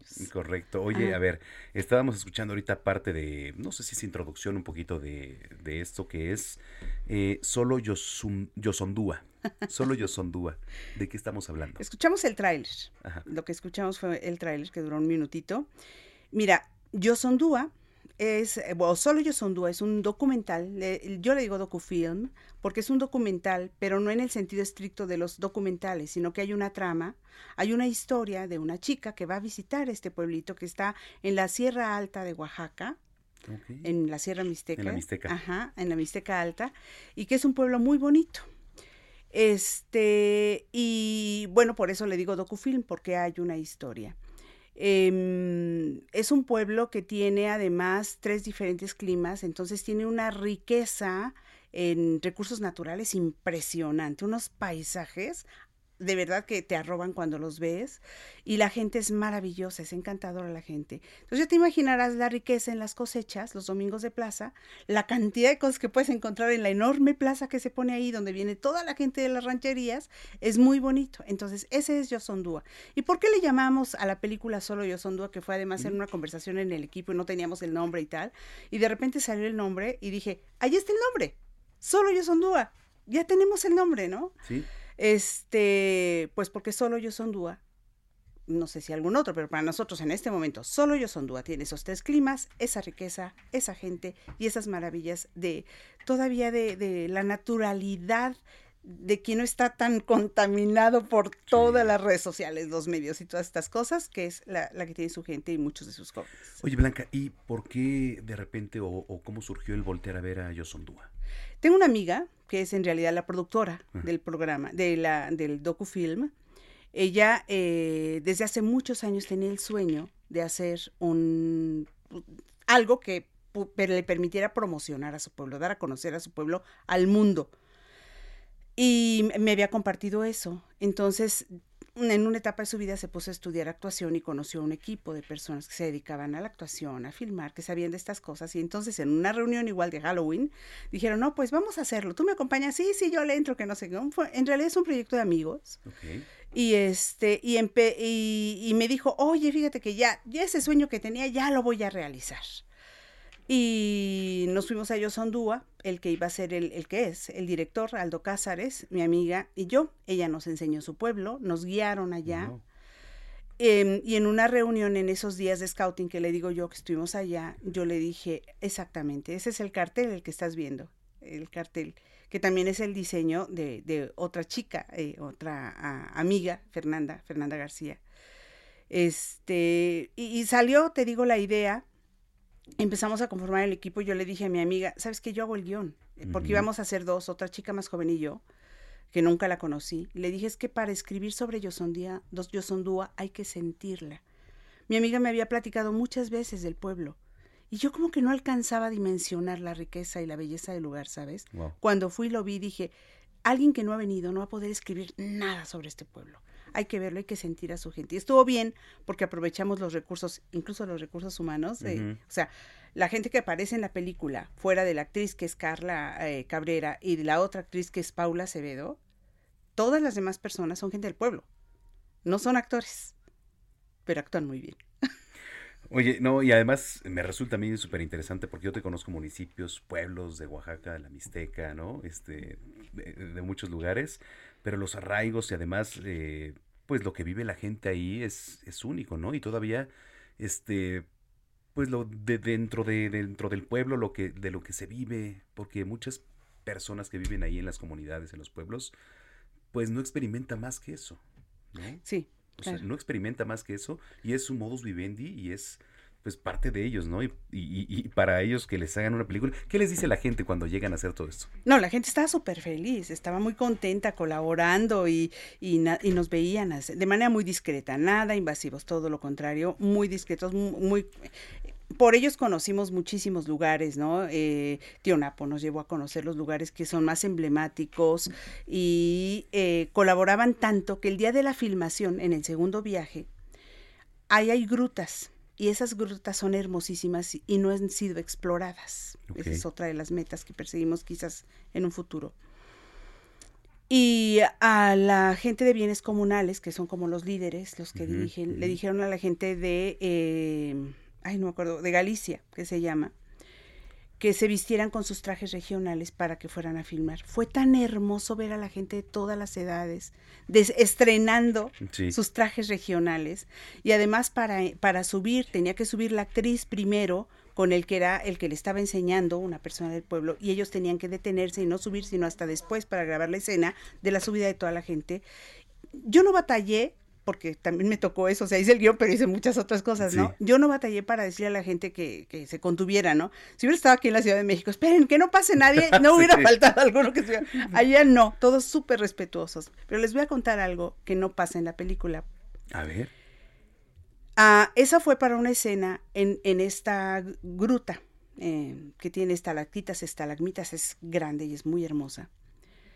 Pero había que pedir permiso al espíritu de la gruta para filmar.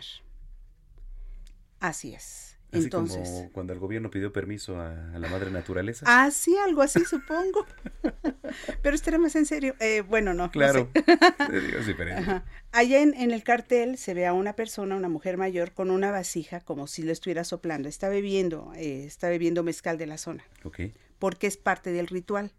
Entonces ella se pone al de- adelante y le pide al espíritu de la gruta que nos deje entrar a todos. Nadie puede entrar hasta que ella no le pida permiso y hay que llevarle algo de comida para que el espíritu nos dé permiso. Hasta que se hizo esa ceremonia, mucha gente se quedó afuera, toda esta gente que iba con el traje regional se quedó afuera, mientras todo el equipo entrábamos a grabar, la actriz, uno de los chicos que es un gran guía, eh, Luis, que le, le dio el, el, eh, el tour adentro de la gruta a Carla, la actriz, que conserva su nombre Ok.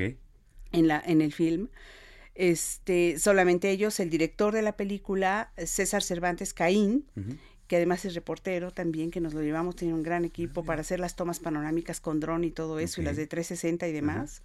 Y yo, y, y Mariana, que le decimos la Catarina, porque era la asistente del director y siempre llevaba una mochila atrás, entonces parecía Catarina, decía el Catarina. director Aldo Cázares. Este, entramos todos y ya hasta después de que terminamos de grabar eso, entró el resto de la gente, se armó el bailongo, entraron los músicos, estuvo muy bonito. Eso ya no se ve en la, en la, en la película, pero así pasó. Oye, a ver, este, oye, por cierto, este nos escribe nuestro querido Alex Caffi, que siempre hace el favor de escucharnos. Sí. Este, periodista y columnista del Heraldo de México, dice, a Blanca se le extraña en la extinta, pues lo que era radiodifusora allá en Sí. Constituyentes. Sí, sí, sí, sí, de la cual estamos platicando fuera del aire, ¿no? Sí, sí, Saludos, yo- Alex, much- muchas gracias. Yo también extraño, también extraño el micrófono, también extraño. Estuve ah, más de 30 años en el micrófono hasta ahora. Quizás algún día regrese con algún proyecto, pero por el momento estoy en estas, en estas otras cosas. Vas a ver que sí. Oye, entonces, solo yo, Sondúa, ¿dónde, este, cuándo, dónde se ve? Mira, el estreno, la premier va a ser allá en el pueblo.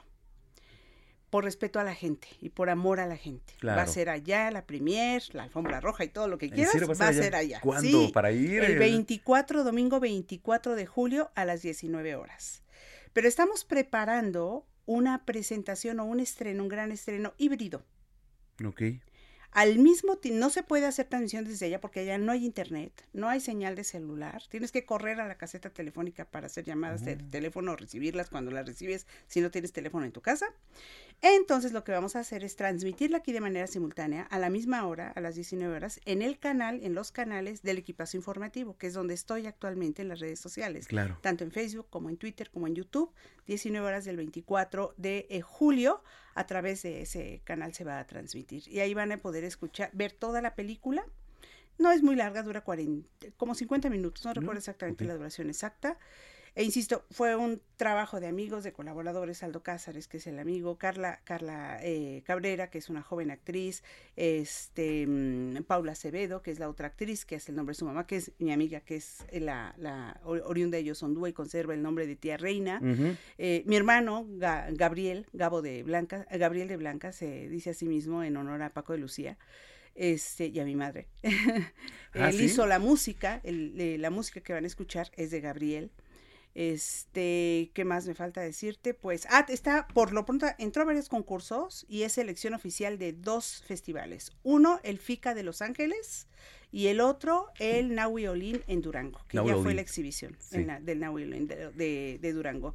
Ya fue la exhibición y este y en ambos es selección oficial. Hasta ahorita. Esperamos que haya más. Oye, Blanca, pues enhorabuena, muchas felicidades, que vengan muchos más éxitos y de verdad, gracias, gracias por este, pues por lo que estás haciendo. Muchas gracias. No, gracias a ti, gracias por la invitación y gracias a todos. No, gracias, La ahí está. muy bien. Bueno, pues este ya son las 3 de la tarde con 42 minutos en el tiempo del centro del país.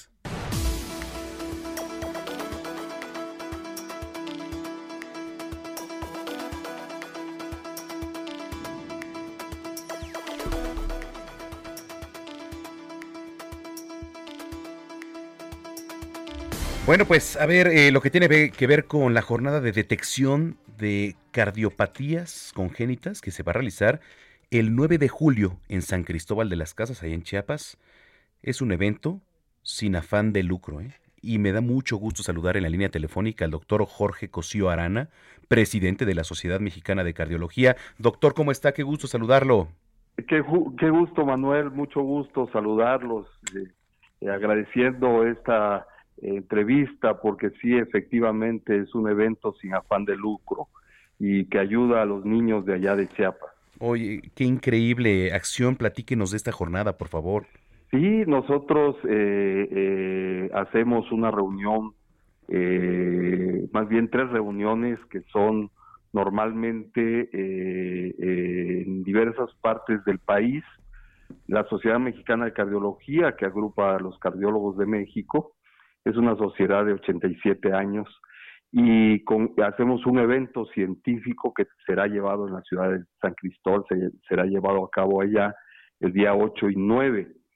Pero es una, una, un tema muy importante porque es sobre enfermedades congénitas y hereditarias del corazón y de los grandes vasos.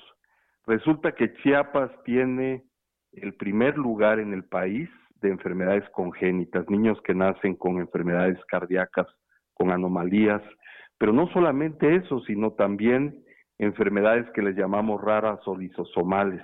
La endogamia, el que se mezcla los grupos indígenas, hace que ellos eh, tengan ese tipo de enfermedades, pero sin mucho acceso a la salud.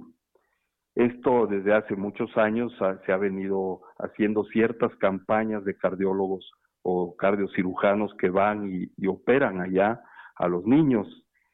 En esta ocasión, esta jornada es una jornada en donde está toda la sociedad civil, está básicamente 10 fundaciones eh, eh, implicadas, está la Cruz Roja Nacional y los médicos cardiólogos vamos a estar ahí el segundo día del evento científico, que es el día 9 de julio, efectivamente, eh, en una jornada de detección ya tenemos eh, con nosotros, eh, hemos adquirido ciertas test o pruebas para hacer pruebas diagnósticas genéticas, pero no solamente eso, sino también llevamos nuestro equipo, cada uno, hay, hay médicos especializados en ciertos ultrasonido cardíaco que se llama ecocardiograma, llevan sus equipos para allá, sus equipos portátiles, y en esta jornada, en la detección que, tengamos de estos niños, vamos a, implicar o vamos a, hacer, que ya nos los ofrecieron estas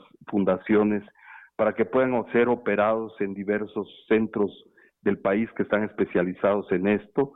Allá hay un centro de enfermedades lisosomales que es muy importante y también está involucrado en esto. Y creemos nosotros que vamos a tratar de hacer esto continuamente para darles eh, a estos niños que no tienen acceso a la salud, eh, pues un, una, un, de, de, forma altruista, una, una forma de ayudarles de Chiapas, uno de los estados, este doctor, pues digamos con más gente vulnerable, ¿no? En este sentido, entonces me parece una labor de, de, detección importante. Para los que nos están escuchando, porque también nos escuchan allá en, en, Chiapas, ¿en dónde se va a realizar, doctor? ¿Nos puede repetir todo, por favor? Sí, esto se va a realizar en la ciudad de San Cristóbal, en la Plaza de la Paz, el día 9 de julio, eh, de 8 de la mañana a 4 de la tarde. Eh, va a ser un día, eh, un día en donde se hace un triage y se van a ir haciendo los estudios en estos niños, pero se va a dejar este precedente y estas bases de datos para hacer un evento continuo cada año con estos niños. Correcto. Eh, doctor, ¿alguna red social, alguna página donde podamos seguir? Sí, eh, la página de la Sociedad Mexicana de Cardiología, sobre todo en, en Twitter es SM, eh, que es Sociedad Mexicana Cardiología. la otra es en Facebook, que también es Sociedad Mexicana de Cardiología. y fundamentalmente la página que es eh, la página que también como tal eh, la web es Sociedad Mexicana de Cardiología. Doctor, muchísimas gracias y felicidades. Eh, Manuel, muchas gracias. Esto esperemos que se difunda para que podamos tener mayor impacto y verdaderamente tener el objetivo cumplido. Gracias por esta ayuda. Al contrario, gracias. Manuel, gracias. Hasta luego. Hasta luego es el doctor Jorge Cosío Arana, presidente de la Sociedad Mexicana de Cardiología. 3 de la tarde, 48 minutos.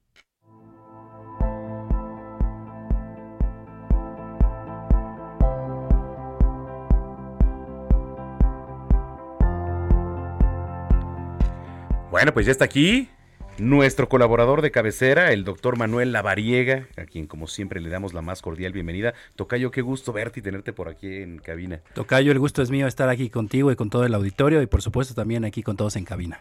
Que además traes una, ¿qué es? ¿Sudadera? Es una chamarrita. Una chamarra y qué, Este, ¿de qué es? Ah, bueno, es la que utilizamos cuando hacemos actividades en el helicóptero, entonces cuando hacemos traslados de pacientes en estado crítico es la que utilizamos, entonces en la mañana tuvimos ahí un poco de actividad al respecto, entonces por eso la traigo hoy. Ándale. Oye, pues interesante y por eso estás aquí.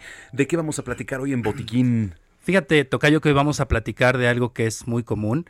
¿A poco no han escuchado muchas veces la típica comida familiar el sábado en la tardecita, aprovechando que estamos justo en este momento? Y de repente, pues nos pasamos de alimento, ¿no? Y justamente ya hacia la noche, los síntomas de reflujo y los síntomas de que se nos regresa la comida a todo lo que dan, no nos dejan dormir y evidentemente pues nos generan un impacto importante en nuestro día a día, en nuestra noche y obviamente pues el- la sensación de vomitar, la sensación de tener algo atorado en la garganta y esta sensación como quemante de que algo está regresando. Y, y sientes pues un poco de ardor, ¿no? No sé si cómo se- si es ardor. Sí, justo los síntomas, eh, creo que vale la pena que hablemos que el reflujo gastroesofágico es esta condición en donde el contenido ácido del estómago regresa hacia un tubo que tenemos que conecta a la boca y al estómago que se llama esófago. Sí. Al subir, este ácido irrita la mucosa del esófago y la inflama. Y nos genera esa sensación como de ardor, quemazón, como si tuviéramos algo atorado, como si tuviéramos un nudo. Incluso muchos pacientes, ya en estados más avanzados, pueden presentar ronquera y tos por el reflujo.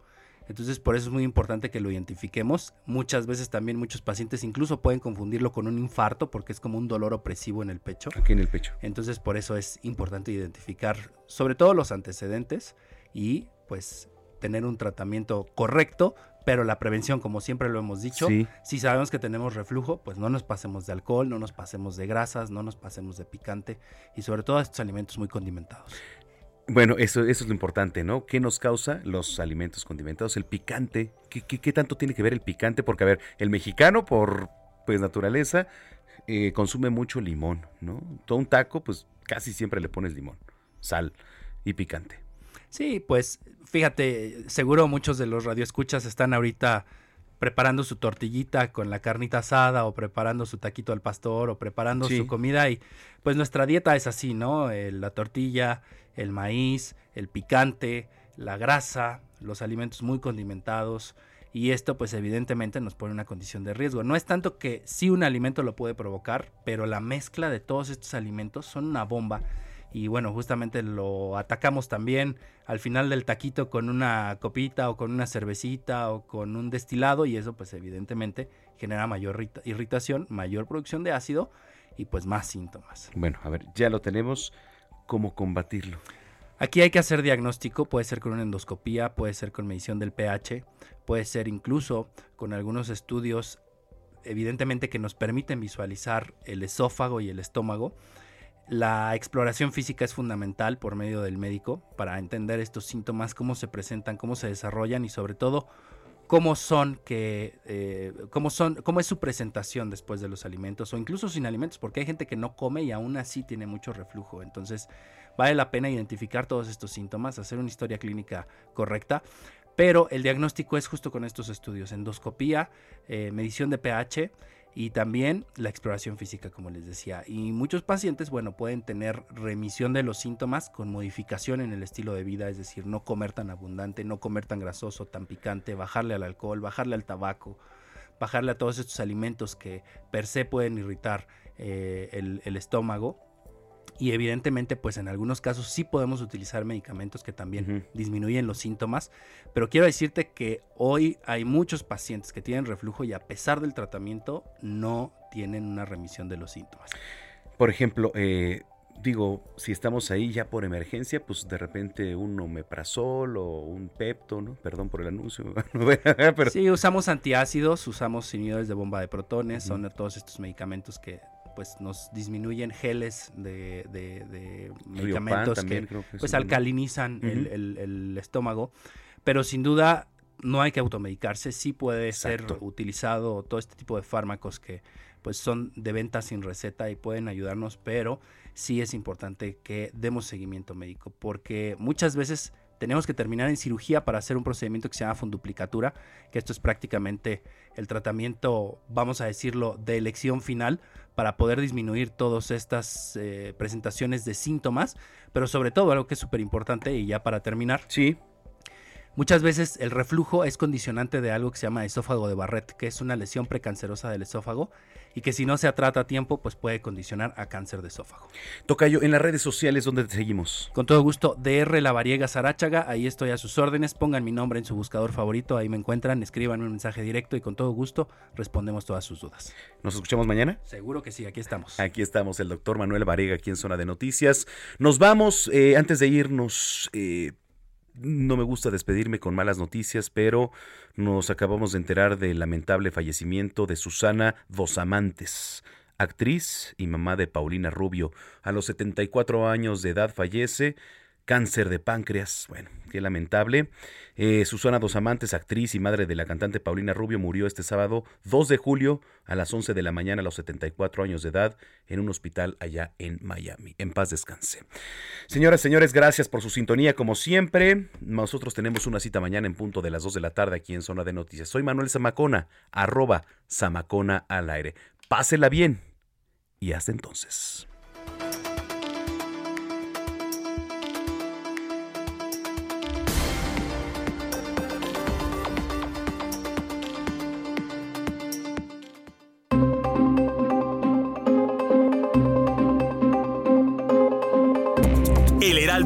Presentó Zona de Noticias con Manuel Zamacona. Los esperamos la próxima semana desde el epicentro de la información.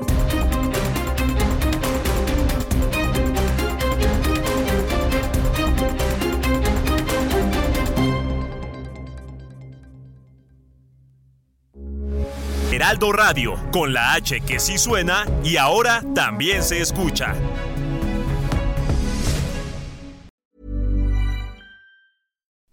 Would you like to look five years younger? In a clinical study, people that had volume added with Juvederm Voluma XC in the cheeks perceived themselves as looking five years younger at six months after treatment. Look younger, feel like you. Add volume for lift and contour in the cheeks with Juvederm Voluma XC. Reverse signs of aging by adding volume to smooth laugh lines with Juvederm Volure XC. For important safety information and to find a licensed specialist, visit juvederm.com. That's J U V E D E R M.com. Not for people with severe allergic reactions, allergies to lidocaine, or the proteins used in Juvederm. Common side effects include injection site redness, swelling, pain, tenderness, firmness, lumps, bumps, bruising, discoloration, or itching. There's a risk of unintentional injection into a blood vessel, which can cause vision abnormalities, blindness, stroke, temporary scabs, or scarring. Talk to a licensed specialist to find out if it's right for you.